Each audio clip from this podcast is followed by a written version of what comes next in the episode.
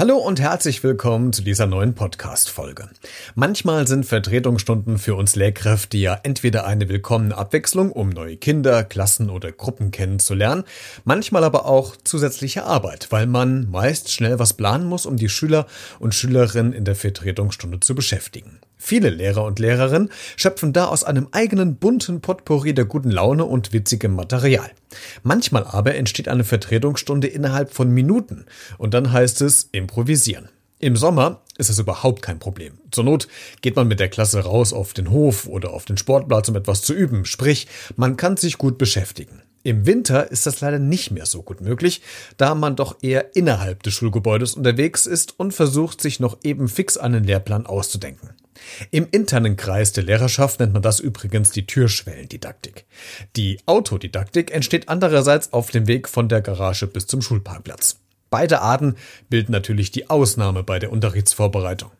In der Situation, von der ich heute berichte, bleiben mir nur von der Info bis zur Öffnung der Klassentür fünf Minuten und enden darin, dass ich fix und fertig nach 45 Minuten Deutschunterricht aus der Klasse kam und ich ein komplettes Kinderbuch als Hörbuch produziert habe. Dann lass uns mal in die heutige Folge starten. Lehn dich zurück, schnapp dir einen Kaffee oder Tee, starr an die Wand oder mach die Augen zu. Hauptsache, du hast es gemütlich. Los geht's.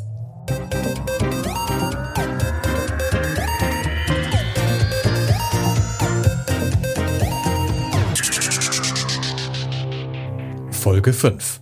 Der Horrortrip in der Deutschvertretungsstunde. Morgens um kurz nach halb acht war die Welt im Lehrerzimmer noch in Ordnung. Die Stimmung, wie so häufig, ausgelassen. Viele hatten ihren ersten Kaffee in der Hand und es wurde sich privat unterhalten oder schon mal ein paar notwendige Dinge besprochen. Also im Grunde wie immer. Ein Ritual jeden Morgen besteht darin, zu schauen, ob an der Pinnwand schon ein orangefarbener Zettel hängt. Das ist der Vertretungsplan und äh, man kann gespannt sein, welche spontane Stunde oder Pausenvertretung man halten darf. An diesem Morgen, eigentlich schon fast untypisch, denn bei einem doch größeren Kollegium fehlt immer mal wieder jemand, waren alle da. Also jedenfalls auf dem Papier. Einige Kollegen und Kolleginnen hatten erst später Unterrichtsbeginn. Man soll ja bekanntlich den Tag nicht vor dem Abend loben, und wohlweislich hatte ich schon so ein untrügerisches Bauchgefühl, dass heute noch irgendetwas passieren würde. Aber warten wir mal einfach ab, habe ich zu mir selbst gesagt, und los geht's in den Schulalltag. Die ersten Stunden liefen super. Die Pausen waren erholsam. Zwischen der dritten und vierten Stunde habe ich an diesem Tag immer einen Klassenraumwechsel, muss also von dem einen Gebäude ins andere gehen. Die vierte Stunde halte ich immer mit meiner Teampartnerin zusammen, sodass das organisatorisch immer gut geregelt ist. Die Kinder sind daher nie allein im Klassenraum. Nach der dritten Stunde also wechselte ich in den Klassenraum. Also vielmehr war das mein Vorhaben, welches aber auf Treppenstufe Nummer zwei jäh vernichtet wurde. Etwas aufgeregt kam unsere Konrektorin auf mich zu, die für Vertretungsorganisationen verantwortlich ist. Äh, du, Christian, äh, kannst du bitte nicht in deine Klasse gehen, sondern in die 2a? XY geht's gar nicht gut und fährt jetzt nach Hause. Deine Tandempartnerin in deiner Klasse weiß schon Bescheid. Alles klar, sage ich. Kein Problem. Mach ich. Was würde denn anstehen? Also welche Stunde? Frage ich nochmal sicherheitshalber nach. Deutsch wäre dran. Okay, was machst du denn? Mal kurz überlegen. Ach komm, flitz schnell in die Bücherei, nimm dir ein Buch, machst da eine Buchvorstellung mit Vorlesen und die Kids sollen die Geschichte weiterschreiben. Fällt im Lehrplan unter kreatives Schreiben, kann ich also gut nehmen. Ich flitze mit heißen Sohlen Richtung Bücherei. Nehme mir ein schönes kleines Buch heraus, was nicht zu lange dauert. Das Cover schaut auch toll aus. Eine Familie mit Auto, Koffern, sie sind auf dem Weg in den Urlaub. Perfekt, der Plan steht. Los geht's. In der Klasse angekommen, informiere ich die Schüler und Schülerinnen erst einmal, warum ich jetzt plötzlich da bin. Etwas bedrückte Stimmung bei den Zweitklässlern. Ich beruhige sie aber. Der Vorteil, sie kennen mich schon, weil ich ab und zu schon mal in der Klasse war.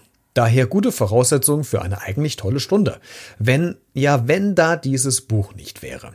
Was ich gerade in den Händen halte, aber erst später weiß, dass mir dieses Buch alles an schauspielerischem Improvisationstalent abverlangt, was geht. Ich erkläre der Klasse den Plan. Alle sind begeistert und freuen sich. Wir gehen in den Sitzkreis, nach hinten und los geht das Chaos. Ich beginne das Buch vorzulesen. In den letzten zehn Jahren habe ich mir die Eigenschaft antrainiert, dass ich mittlerweile mit einem Auge schon ein paar Zeilen im Voraus lesen kann. Auch in diesem Fall mache ich das und sehe irgendwann die Worte Unfall, Auto, Eltern, Tod, Waisen. Shit. Das, was Sie hier gerade in den Händen halten, ist in keinster Weise eine lustige, farbenfrohe Sommerferiengeschichte.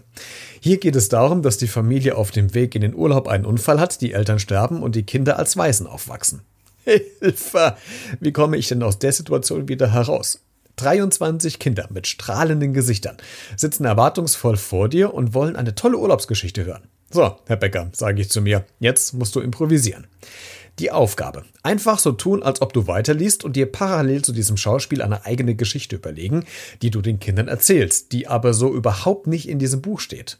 Das Vorhaben ambitioniert. Klappte auch auf den ersten Seiten. Ich musste aber auch umblättern, sonst hätten die Knirpse ja schnell gemerkt, dass ich gar nicht lese. So, und was hat so ein Buch an sich? Richtig, es gibt Bilder. Und noch richtiger, Kinder wollen diese Bilder sehen. Jetzt kann ich natürlich nicht im Voraus umblättern, um zu sehen, welche Bilder kommen, um die Geschichte dementsprechend anzupassen. Problem Nummer zwei, wie mit Bildern umgehen, die plötzlich auftauchen. Ich schwitze immer mehr.